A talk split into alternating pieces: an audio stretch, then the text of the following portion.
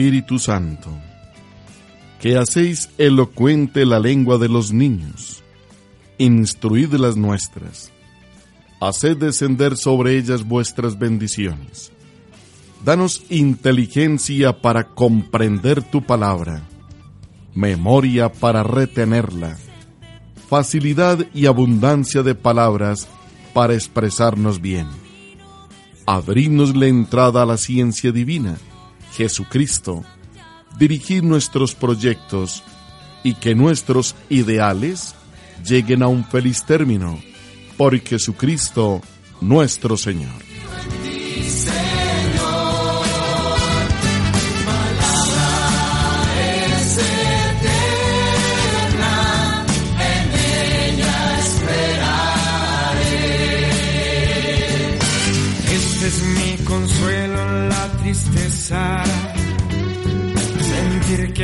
Palabra me da vida. Por las noches me acuerdo de tu nombre. Recorriendo tu camino, dame vida. Gloria al Padre, al Hijo y al Espíritu Santo, como era en el principio, ahora y siempre, por los siglos de los siglos. Amén.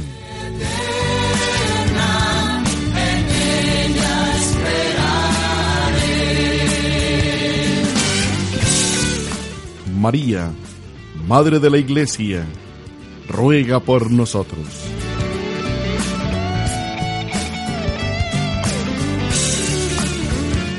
San Jerónimo, presbítero y doctor de la Iglesia, ruega por nosotros.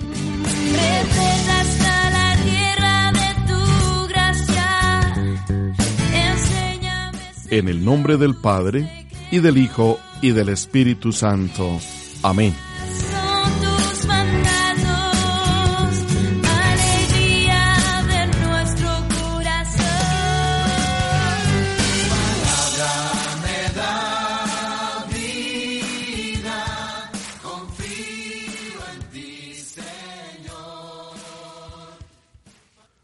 Amados oyentes de Sin Igual FM Estéreo y de otras emisoras que retransmiten nuestra escuela bíblica San Jerónimo.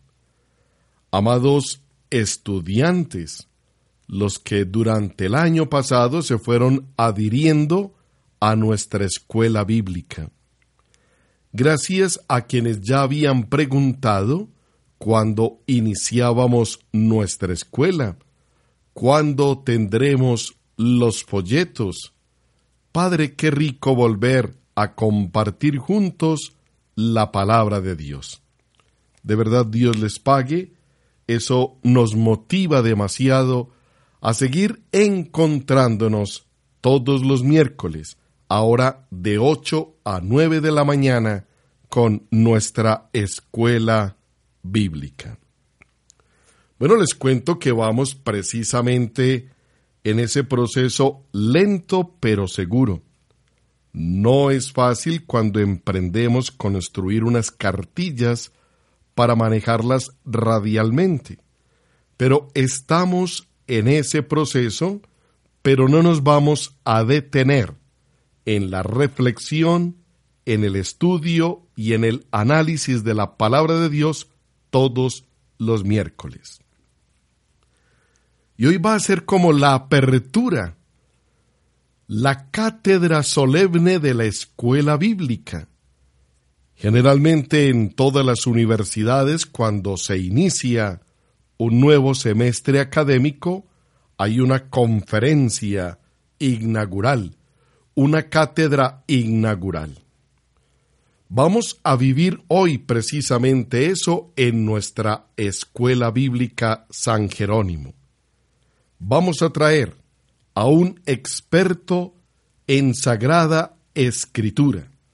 Se llama Salvador Gómez y es un laico de Guatemala, un esposo, un padre de familia, pero que tuvo la bendición de estudiar Biblia en la Escuela Bíblica de Jerusalén. Y es un hombre que se ha dedicado a impartir la palabra de Dios, a explicarla, a reflexionarla, a orar con ella. Y nuestra cátedra inaugural precisamente es un tema del hermano Salvador que se llama Buscando el libro perdido. Me parece una antesala fabulosa para una escuela bíblica. Me parece fabuloso que nos detengamos a escuchar este experto de la palabra de Dios que lo que va a hacer con esta conferencia, con esta cátedra inaugural, es enamorarnos de la palabra de Dios. Porque ese es el principal objetivo de nuestra escuela bíblica, que nos enamoremos de la palabra de Dios. Yo los invito para que llamen a sus amigos, prende la emisora, sintoniza en este caso sin igual FM estéreo y escucha lo que en este momento nos van a ofrecer.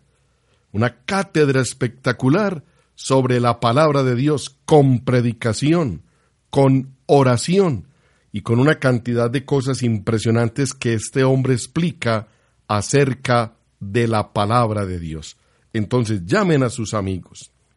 Igualmente tomen papel y lápiz para que tomen algunas ideas que van a encontrar en esta conferencia, en esta primera clase, en esta cátedra. Importantísimas y valiosas. Así que bienvenidos. Vamos a enamorarnos de la palabra de Dios. Vamos a pedir ese don de la palabra que tiene este hombre. Este predicador es impresionante el don, la unción que tiene en su palabra, el convencimiento al hablar de la palabra del Señor. Así que nada mejor que iniciar este año de nuestra escuela bíblica con Salvador Gómez. Volumen Pongámonos cómodos, en actitud de escucha, tomemos papel y lápiz y vamos con nuestra cátedra inaugural de nuestra escuela bíblica, buscando el libro perdido Salvador Gómez.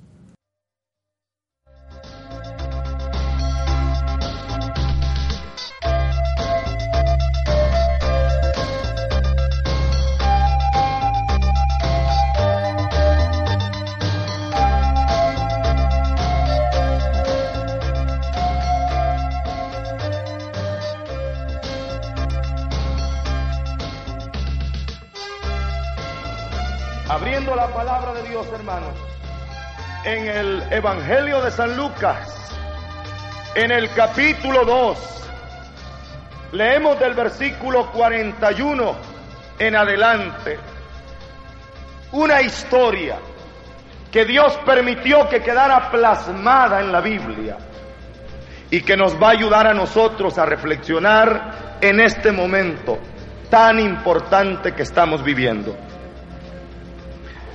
Sus padres iban todos los años a Jerusalén a la fiesta de la Pascua.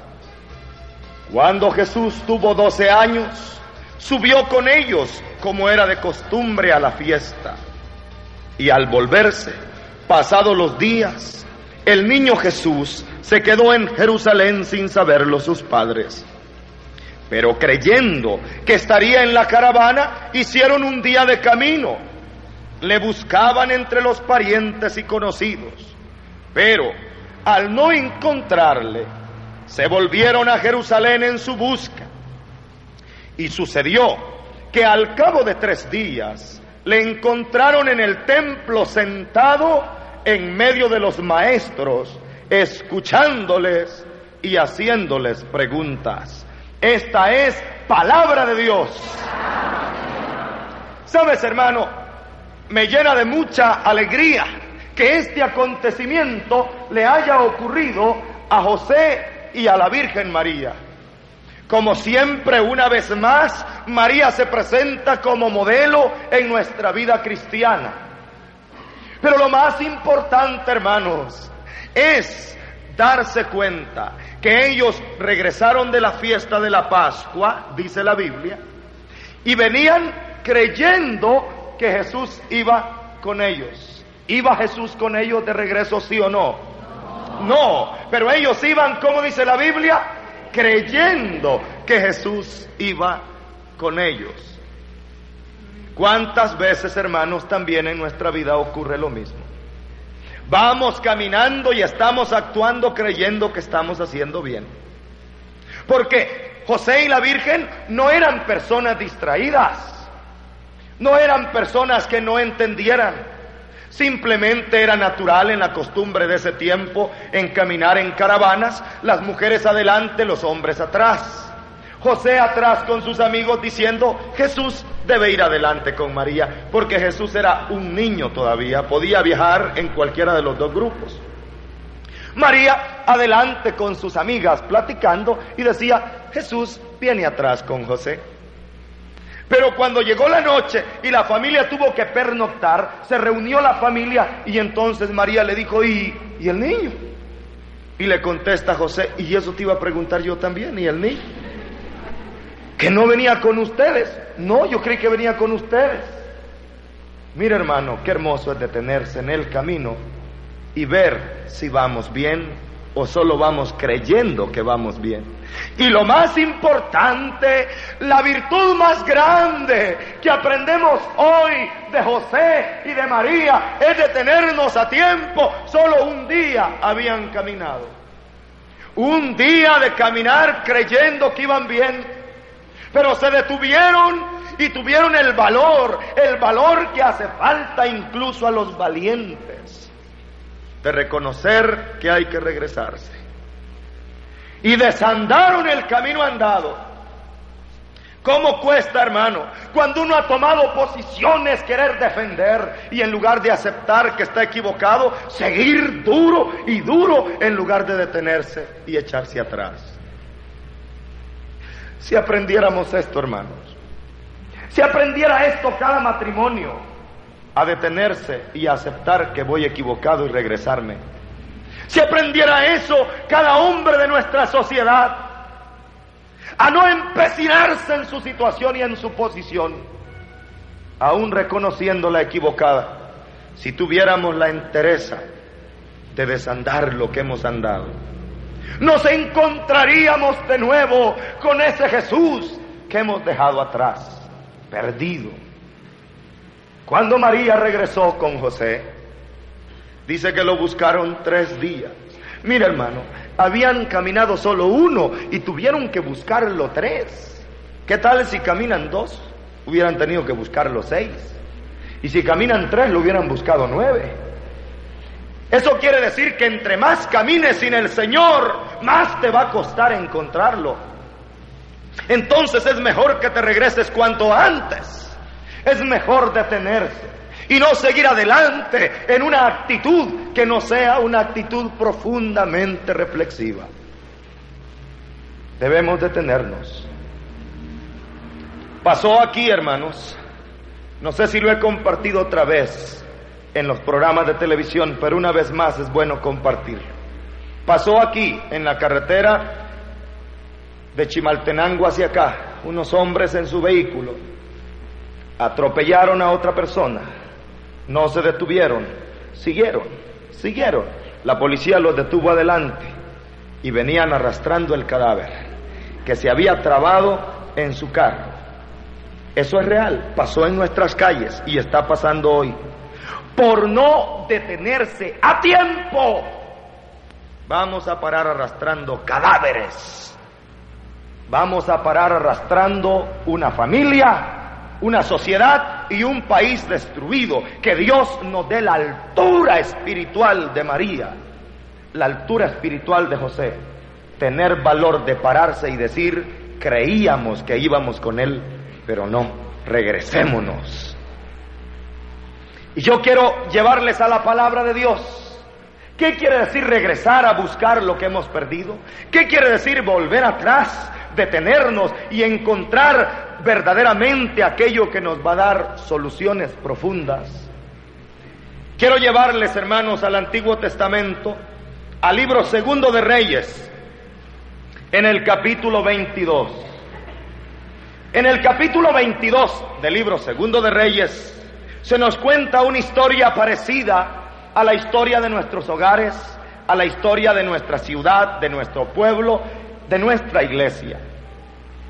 Leyendo esta palabra nosotros nos damos cuenta de lo que pasó, de lo que pasa y cómo Dios sacó adelante a estas personas. Vamos a escuchar libro segundo de Reyes capítulo 22 versículo 3 en adelante. La palabra del Señor dice, en el año 18 del rey Josías, envió el rey al secretario Safán, hijo de Azalía, hijo de Mesulán, a la casa de Dios diciendo, sube donde Gilquías, sumo sacerdote, y llévale el dinero para los que están encargados de reconstruir el templo de Dios y que se ponga en manos de los que están encargados de la obra, a los carpinteros, a los obreros de la construcción, albañiles, para comprar madera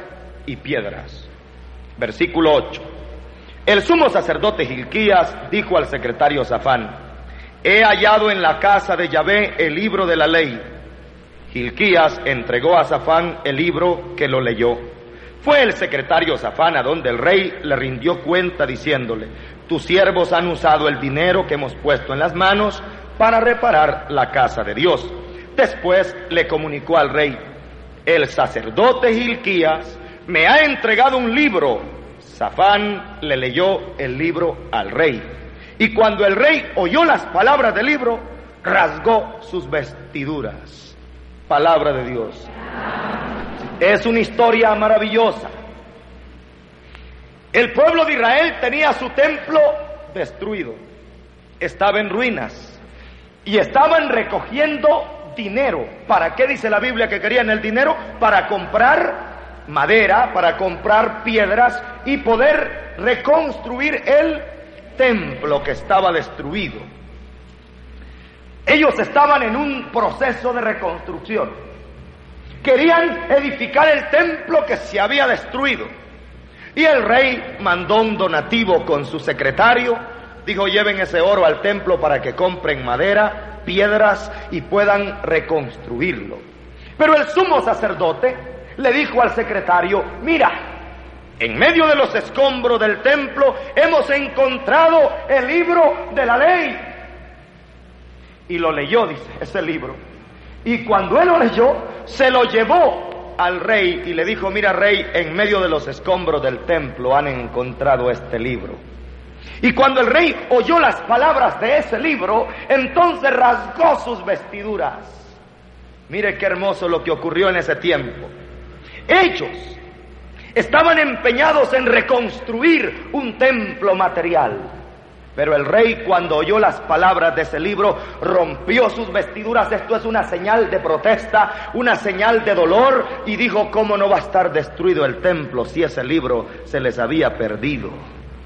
¿Y sabe lo que hizo el rey, hermanos? En el capítulo 23, dice la Biblia, versículo del 1 en adelante, el rey convocó a todo el pueblo con los ancianos, subió el rey a la casa del Señor con todos los hombres de Judá y los habitantes de Jerusalén, sacerdotes y todos los que estaban ahí, les leyó todas las palabras que estaban escritas en el libro de la ley. El rey estaba de pie junto a la columna, hizo en presencia de Dios alianza para andar con el Señor y guardar sus mandamientos. Y todo el pueblo se sintió feliz de confirmar esa alianza. Palabra de Dios. Quiero que nos detengamos un momento a meditar esto, hermanos. Es una situación difícil. Es un templo en ruinas. Están tratando de llevar dinero, de llevar piedras, de llevar madera, de llevar todo lo que va a reconstruir. Pero el rey cuando leyó el libro dijo, momento, de nada sirve dinero, de nada sirven piedras, de nada sirve nada si no le ponemos el verdadero cimiento a esta edificación, se nos va a volver a caer todo. El templo está destruido porque nosotros hemos perdido el libro. Y cuando encontraron el libro de la ley, cuando encontraron el libro de la palabra de Dios, se reunieron para leerlo y comprometerse a actuar de acuerdo a lo que estaba escrita en esa palabra. Creo, hermanos, que es lo que hoy está ocurriendo. Se acercó un día un matrimonio para hablar conmigo y me decían, hermano, nosotros nos vamos a divorciar. Ya no podemos seguir más, nuestro matrimonio está destruido. Lo primero que les pregunté yo fue, ¿cuándo fue la última vez que leyeron la Biblia juntos? ¿Cuándo fue la última vez que estuvieron juntos leyendo la Biblia? Y ella me dijo, la última vez. Nunca lo hemos hecho. Entonces, hermana, no me pregunte por qué está destruido su matrimonio si ha perdido el libro si no conoce la palabra, no conoce lo que la Biblia le recomienda al esposo, a la esposa, cómo quiere tener un matrimonio edificado. ¿Cuántos padres de familia dicen, hermanos, mis hijos están rebeldes, se está destruyendo mi familia? ¿Cuándo fue la última vez que juntos escucharon o leyeron la palabra? Ellos dicen, hermano, nosotros nunca lo hacemos, entonces no me pregunte por qué está destruido su hogar, el país entero hay convulsión, hay problemas. ¿Cuándo fue la última vez que todos nos acudimos al templo? ¿Cuándo fue la última vez que tomamos las Biblias para orar y meditar y leer en nuestras casas? ¿Cuándo? Entonces no pregunte, hermano, por qué un país se derrumba. No pregunte por qué un grupo se cae. ¿Por qué vienen los problemas? Si hemos perdido el libro, se nos va a venir todo abajo. Y antes de estar buscando soluciones para levantar el templo, para reconstruir la familia, para reconstruir la sociedad, tenemos que buscar el libro. Tenemos que buscar la fidelidad a la palabra de Dios. Tenemos que volver a este punto. A mí me impresionó mucho viendo un reportaje de televisión sobre esta enfermedad que está hoy atacando y que tiene ahora todo el mundo en tensión, el SIDA, le preguntaban a un gran médico, oiga, ¿y usted qué recomienda? Dice, ¿cuál es su recomendación como médico para resolver ese problema? Mire qué hermoso lo que le preguntaron a él. Para resolver ese problema, ¿cuál es su, su aporte que da como médico? Y él dijo, para mí solo son dos palabras, dice, el sexo con fidelidad. Mira hermano, halló el libro, halló el libro. Se fue a lo que la Biblia dice. Se fue a lo que la Biblia dice, el sexo con fidelidad, o sea, no fornicación, no adulterio, encontró el libro y es un científico. Pascal, un gran hombre de ciencia, un gran científico decía, la poca ciencia vuelve al hombre ateo, pero la mucha ciencia hace del hombre un profundo creyente, un profundo seguidor de la palabra de Dios. Y sabes, hermano, encontrar en la Biblia los lineamientos que debemos seguir, porque hemos estado actuando mal y nos ha estado yendo mal porque estamos actuando fuera de lo que la palabra de Dios dice. Hemos estado actuando por nuestra cuenta y no siguiendo las enseñanzas que el Señor nos da. Y nuestro compromiso hoy es volver otra vez a buscar los principios fundamentales del amor a Dios, del amor al hermano, los principios fundamentales del respeto, los principios fundamentales de la sujeción, del diálogo, de la armonía, son palabras que se encuentran bien explicadas en el libro. Lo que pasa es que nosotros hemos dejado el libro olvidado. Y ahora alguien descubre algo, yo me quedé impresionado con la gran revolución que armó el descubrimiento que hicieron de las pizarras verdes. ¿Sabía usted, la mayoría de nosotros cuando estudiábamos, teníamos pizarras negras? Pero los psicólogos de la psicología evolutiva, los pedagogos, descubrieron que no, que era mejor pizarras verdes, porque el verde es el color que hace descansar. El verde relaja y los alumnos viendo la pizarra negra se ponían tensos, pero viendo la pizarra verde se sienten relajados. Mire lo que descubrieron hace 50 años, o un poco menos, 25 años tal vez. Eso lo sabía el Salmo 23. En verdes praderas me hace descansar, dice la Biblia. Miren, hermano. Aleluya. Gloria a Dios, eso lo sabía la Biblia desde hace mucho tiempo. Ya lo sabía. Y ahora están descubriendo cosas los psicólogos. No tengo nada contra los psicólogos, nada contra los científicos, no. Lo único que unos van a pie y nosotros vamos llevados por el carro de fuego del Espíritu Santo. Aleluya. ¿Verdad? Unos llegan antes y otros después. Unos están descubriendo cosas, descubriendo. Si leyéramos el libro, llegaríamos mucho antes. Hablando de la dignidad del hombre, por ejemplo, hablando de la dignidad de la persona. Hermano, no hablemos, de- no le demos muchas vueltas a la cosa. Lea el Génesis, Salmo número 8. Apenas inferior a un Dios le hiciste. Le colmaste de gloria y dignidad, le diste el mando sobre todas las obras de tus manos. ¿Alguien puede añadir más a esas palabras de dignidad del hombre? Apenas inferior a Dios lo hiciste. Debemos ver, hermanos, lo que la palabra del Señor dice. Una señora me trajo a su hijita que tenía un trauma. Ella no podía ir en la noche a la cocina ni al baño porque le daba miedo cuando la luz estaba apagada. Ese era su trauma, a la oscuridad. Eso se llama nictofobia, o sea, eh, tiene rechazo a la oscuridad. Y la niña por nada del mundo la hacían salir de su cuarto al baño en la noche o a la cocina o nada. No podía. Y me dijeron que hablara con ella. Ellos pensaban que era como que estaba asustada o que alguna cosa mala le habían hecho. Cuánta gente más supersticiosa y cree que, es, que le han hecho no sé qué, que le mandaron enterrar no sé cuál cosa. No, no conocen el libro, ese es el problema, ¿no? Y yo le leí el libro y le leí aquel versículo famoso que dice, aunque camine por caminos oscuros, no tengo miedo porque tú vas conmigo. Y ella creyó lo que decía el libro y se sanó. Ella cada vez que sentía miedo decía, aunque el camino sea oscuro, no temo porque tú vas conmigo. Creyó el libro, hermanos. Se sanó, encontró la respuesta. Usted comprenderá que no tenemos tiempo hoy en un pequeño programa en una pequeña reunión de decir cada respuesta que el libro tiene para cada cosa. Pero sí es importante que lo empiece a buscar, que se congregue en las iglesias, que asista, que oiga la palabra de Dios, que la escuche, porque la palabra de Dios es luz que va a iluminar nuestro camino. Y entre más caminemos, olvidando la palabra y usando nuestros propios razonamientos y nuestra propia palabra, más estaremos alejándonos de la verdad. Quiero que note algo.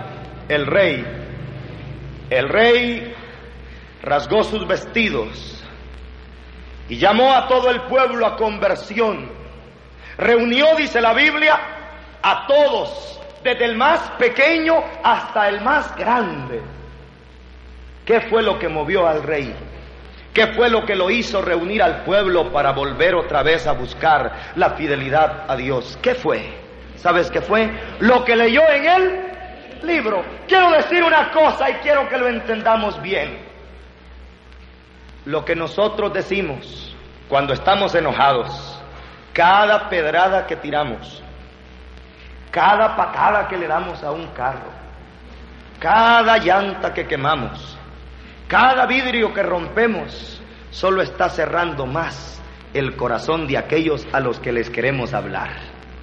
Pero si nosotros nos callamos, si nosotros dejamos que en el ambiente se oiga fuerte la palabra de Dios, esta palabra va a abrirle el corazón a los más duros, pero dejen que se oiga esta palabra callémonos y dejemos que la palabra de Dios les hable.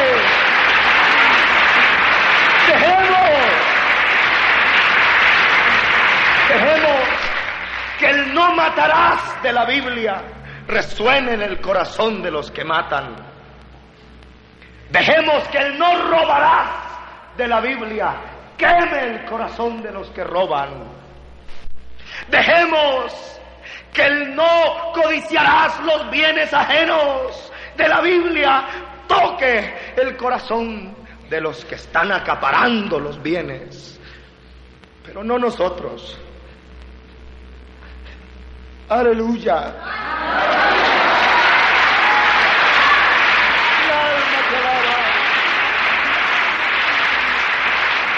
No, no van a ser nuestros puños, no van a ser nuestros garrotes, no van a ser nuestras piedras. Esas solo van a cerrar más el corazón de los que queremos que nos oigan.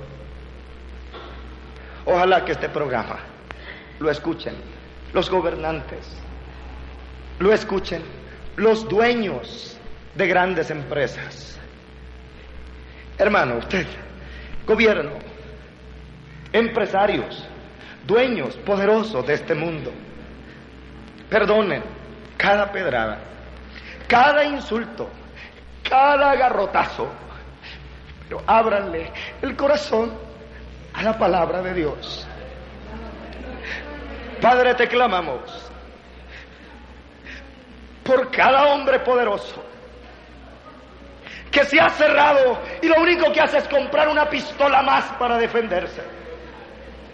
Señor, detén la violencia. Señor, que hay en nuestro pueblo y haznos abrir el corazón a la palabra que va a iluminarnos. A esa palabra tan maravillosa que no va a hacernos golpear a nadie. Abre, Señor, el corazón de los duros, pero no con insultos. ¿Sabe, hermano? Quiero decirle, debemos tener mucho cuidado en este momento. Disculpen si estoy un poco emocionado hoy, pero la palabra de Dios es viva y nos toca en lo más profundo de nuestro corazón. Quiero decirle a todos los que están hablando, y a todos los que estamos gritando que entre más queramos hacerlo por nuestros propios medios, más difícil lo volvemos. Quiero llamar a los políticos. Yo no soy nadie. Soy un simple predicador del Evangelio de Cristo Jesús. Un miembro de la iglesia que está aportando.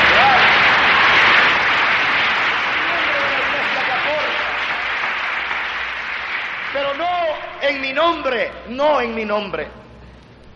Ni siquiera en el nombre de las altas autoridades de la iglesia. Monseñor Próspero Penados ha hablado también. Nuestra iglesia está consciente, no estamos muertos, no vivimos en la luna, vivimos aquí, vivimos con un pueblo que tiene hambre, somos de un pueblo que tiene necesidades, no solo vivimos con un pueblo necesitado, somos necesitados con el pueblo. Pero yo les quiero pedir a todos que nos callemos un poco nosotros y dejemos que la palabra de Dios sea pronunciada. Porque con cada grito que hacemos, cada político que más que ayudar se aprovecha de la situación y dice, yo reto, yo desafío, con eso está cerrándole el corazón a los demás. Con cada persona que se pone a vociferar y a insultar, con eso simplemente estamos logrando más represión. Ya lo dijo el obispo Helder Cámara, él decía, la violencia viene en espiral, en espiral. Si tú tiras una piedra, te van a tirar una roca. Y si tú tiras un balazo, te van a aventar un cañonazo. Y si nos metemos al juego de las armas, el pueblo está perdido porque no tenemos posibilidad de dialogar en ese campo. Y no es el área de para resolver el conflicto. La violencia solo engendra más violencia. Tenemos que guardar silencio. Un momento. Dejen a los líderes espirituales. Dejen a los que están dialogando. Van a ver cómo todo va a tener la solución que nos va a traer la paz. Pero no lo querramos hacer con nuestros dientes, con nuestras rocas. Mira hermano, yo estoy hablando y ayer a mi carro le pegaron dos patadas. A mi carro. Hermano, ¿qué tengo que ver yo? Pero el pueblo no atina, quiebra los vidrios del carro, a lo mejor de un sacerdote que va corriendo a auxiliar a alguien. Están apedreando hasta el cuerpo de bomberos. Estamos, estamos eh, no razonando. María y José se detuvieron y dijeron, hombre, ¿vamos bien? ¿Vamos bien? No, regresémonos, regresémonos. Detengamos nuestra actitud. Y vamos a la actitud correcta. Dejemos que este libro, que esta palabra abra, es la llave que va a abrir el corazón de los demás. No va a ser empujado. Apocalipsis 3:20 dice, estoy a la puerta y llamo. Si alguien oye mi voz y abre la puerta, Dios quiere que la puerta se abra cuando se oye su voz, no cuando se oyen nuestros gritos. Lo sé, Sé que hay hermanos viendo el programa y diciendo, olvídense, esto es lo que están diciendo estos hermanos, ya no, no basta rezar, hasta lo cantan. ¿Qué va? Entre más uno está portándose bien, más lo reprimen. Momento, hermano. No dejemos que la decepción invada nuestro corazón. No es cierto. Jesús ha prometido entrar a la puerta que se abre cuando escucha su palabra. Pero si afuera solo hay gritos y solo hay revueltas, no le damos tiempo a la palabra de Dios. ¿Sabe? Yo estoy seguro. No puedo decirlo así como más, más directamente, pero estoy seguro que hay gente que tiene dinero, gente que tiene poder en el gobierno, lo sé, los conozco, que están con un corazón abierto y que quisieran cambiar, pero no lo hacen. ¿Sabe por qué? porque los demás les están cerrando. Pero si nosotros dejamos tranquilo, ellos reflexionarán y cambiarán. Y nosotros tendremos las cosas como las deseamos. Pero esperemos que la palabra de Dios de su corazón. Y yo quiero decirle a todos los poderosos también, usted hermano que está viéndome en su casa en un televisor a colores, usted no tiene problema, ¿verdad? Porque su casa está bien cercada y su despensa está llena. Pero si no escucha la palabra de Dios, si ahora que Dios le toca el corazón, no se lo abre, si ahora que la palabra de Dios le está diciendo, ama a tu hermano, vuelve a lo que aprendiste en la primera comunión, yo sé que eres cristiano. Yo sé que eres católico, al menos en tus primeros años, aunque después sin conocer a la iglesia la hayas abandonado.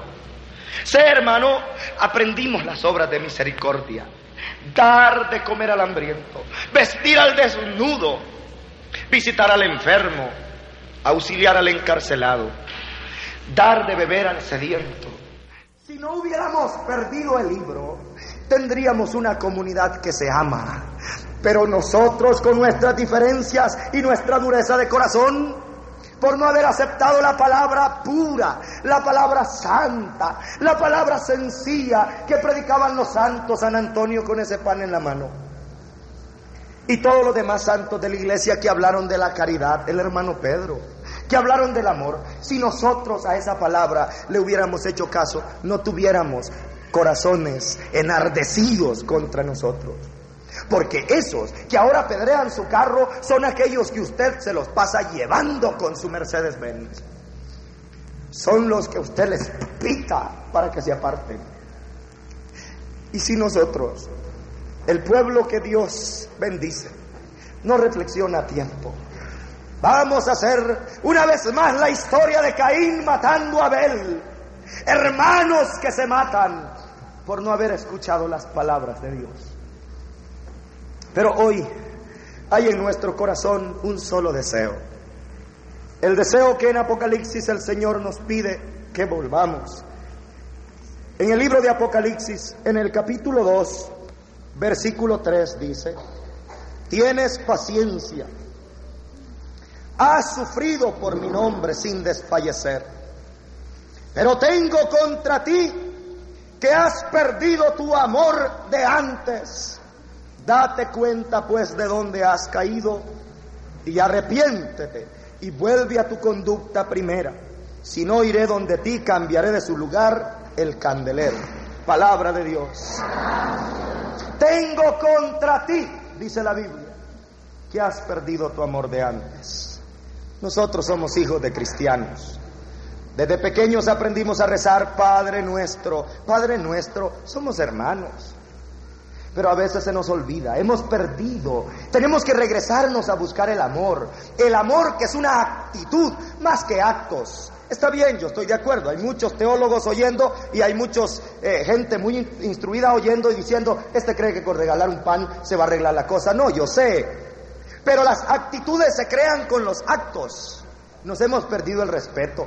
Ya no saludamos, ya no damos el asiento, ya no dejamos la vía, estamos arrebatándonos. Yo sé que dar el asiento puede sonar una cortesía de años pasados. Yo sé que saludar y sonreír puede sonar a cosas viejas, pero hemos ido perdiendo los actos pequeños de comprensión, de respeto, de amor y de cariño hasta en la casa.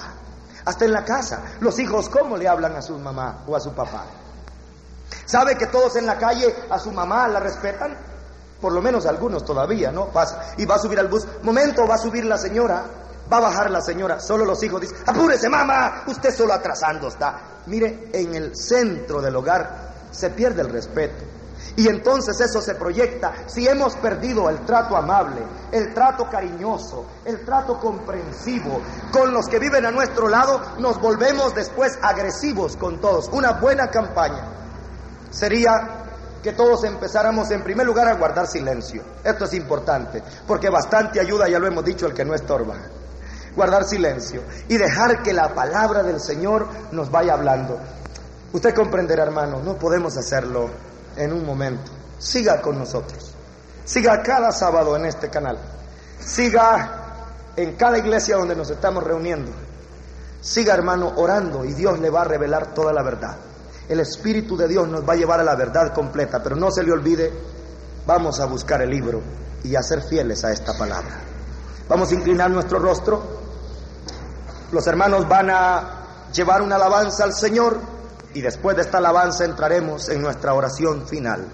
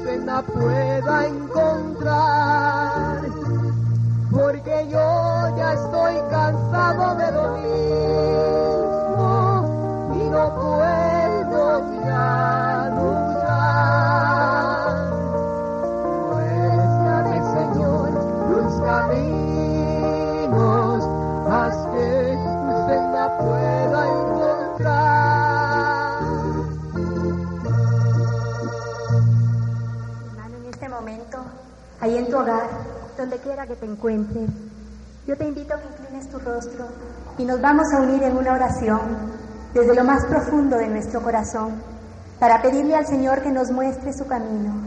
Señor Jesús, nuestra oración el día de hoy es que así como José y María emprendieron el camino de regreso para buscar a Jesús, que hoy, Señor, tú nos enseñes a detenernos en nuestro camino. Hermano, Jesús no quiere tu dolor, no quiere tus lágrimas, todo se purifica ante el amor maravilloso de Él. Hoy te invito a que te acerques a Él, que es fuente de vida. Si tienes tu corazón herido, si has perdido la paz, El Señor hoy te dice, clama a mí y te responderé y te mostraré cosas grandes que tú no conoces. Yo traeré sanidad, sanidad a tu corazón. Hermano, donde quiera que te encuentres, Cristo te ama. Y en este día yo te invito que tú abras tu corazón al amor del Señor, que tú reflexiones qué camino has tomado, hermano. El mandamiento más grande que nos dio el Señor fue, amarás al Señor tu Dios con todo tu corazón, con toda tu alma, con toda tu mente y al prójimo como a ti mismo. Hoy venimos ante ti, Señor, a pedirte perdón, a pedirte perdón porque hemos perdido el amor, porque no sabemos amar. Señor, sana nuestro corazón, sana este pueblo que se ha llenado de odio y de violencia. Hoy necesitamos tu paz, hoy necesitamos tu amor, mi Señor. Ven en este momento, tú que eres el buen pastor, tú que nos quieres dar paz y vida en abundancia, tómanos en tus manos. Mi hermano, donde quiera que tú te encuentres, yo te invito que te reconozcas como esa oveja perdida que ha dejado el redil. Tal vez el mundo te fue envolviendo, tal vez en algún momento de tu vida tú te sentiste confundido, pero hoy Jesús te dice, ven a mí, yo te amo. Hoy Señor, queremos darte gracias por tu amor inmenso.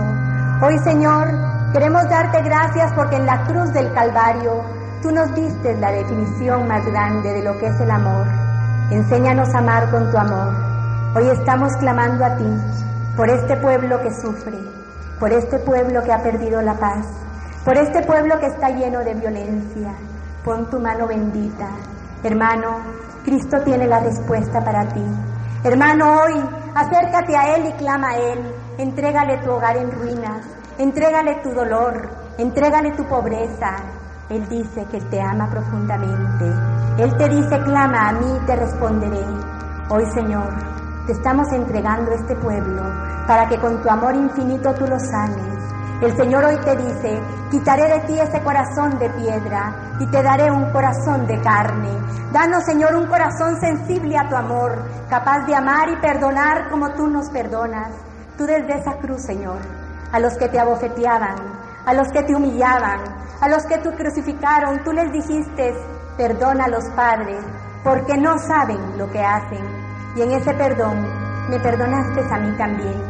Hermano, tú que tienes tu corazón lleno de odio, tú que no has podido perdonar, hoy en el nombre de Jesús yo te pido que perdones, hoy en el nombre del Señor yo te pido que tires esas piedras, que en lugar de salir a la calle en violencia, te pongas de rodillas ante el Señor y clames a Él que nos muestre un nuevo camino de paz y de bendición. Señor, en tu nombre bendícenos Jesús, enséñanos a creer en tu amor. Yo te pido por esa persona Jesús, que tal vez nunca conocido tu amor, porque hoy se deje amar por ti. Ven, Señor Jesús, a nuestro corazón. Gracias, Señor. Amados estudiantes, ¿qué les pareció nuestra primera cátedra? La cátedra inaugural de la Escuela Bíblica San Jerónimo de este año 2019. Que ustedes la quieren tener, muy sencillo. Van a ir a mi Facebook y en el Facebook van a encontrar la Escuela Bíblica San Jerónimo de este 6 de febrero. Y ahí van a encontrar la posibilidad de descargarla, de tenerla para ustedes. Que definitivamente yo no le funciono mucho a estas redes sociales, ni siquiera tengo la internet. Puedes pasar por la curia episcopal, vas con una memoria USB dices que te permitan entrar a comunicaciones y le vas a pedir al que esté allí en la oficina, si estoy yo mejor con la ayuda de Dios, por favor regáleme la conferencia que se dictó en la Escuela Bíblica San Jerónimo, la primera de este año. Creo que vale la pena. De verdad que nos toca el corazón, nos infunde ese amor por la palabra de Dios y quedamos con ganas de seguir leyendo y de escuchar a estos maestros de la palabra de Dios que con toda seguridad en otro momento lo traeremos, porque Salvador es impresionante, es un teólogo, un exégeta. Recuerden que el exégeta es el que es capaz de dar interpretación a la palabra de Dios, una interpretación genuina orientada por el magisterio de la Iglesia. Así que muchas gracias. Dentro de ocho días nuevamente estaremos con nuestra Escuela Bíblica San Jerónimo. Un abrazo para todos los que forman parte de la familia Sin Igual FM Estéreo y gracias por la apertura para que la Escuela Bíblica tenga esta hora todos los miércoles y crezcamos, aprendamos muchísimo de lo que hay contenido en el libro santo. Quiero cerrar con una canción de la Tierra Santa. Hay un cantautor peruano que precisamente le ha cantado a la Tierra Santa y describe los santos lugares. Él se llama Juan Morales Montero, del Ministerio Trigo Nuevo, y nos trae una canción que se llama Al otro lado del río Jordán, que nos lleva con la mente a imaginarnos el río Jordán, a Juan Bautista y el bautismo de Jesús precisamente en este año que la diócesis ha declarado el año del bautismo. Dentro de ocho días nos encontramos. Dios primero. Chao, chao.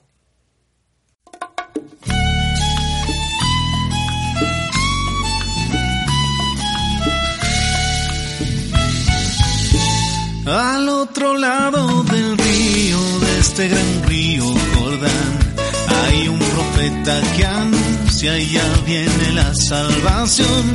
Se llama Juan el Bautista, el precursor de Jesús. De piel de camello, come raíces y miel. Su testimonio es tan fuerte que todos van hacia él. Él los bautiza con agua hasta que viene Jesús al otro lado del río, de este gran río Jordán. Hay un profeta que anuncia, ya viene la salvación. Se llama Juan el Bautista, el precursor de Jesús. Es el lugar donde un día Juan bautizaba a Jesús, mientras que el cielo se abría y se escuchaba una voz que confirmaba que Cristo era el Hijo de Dios.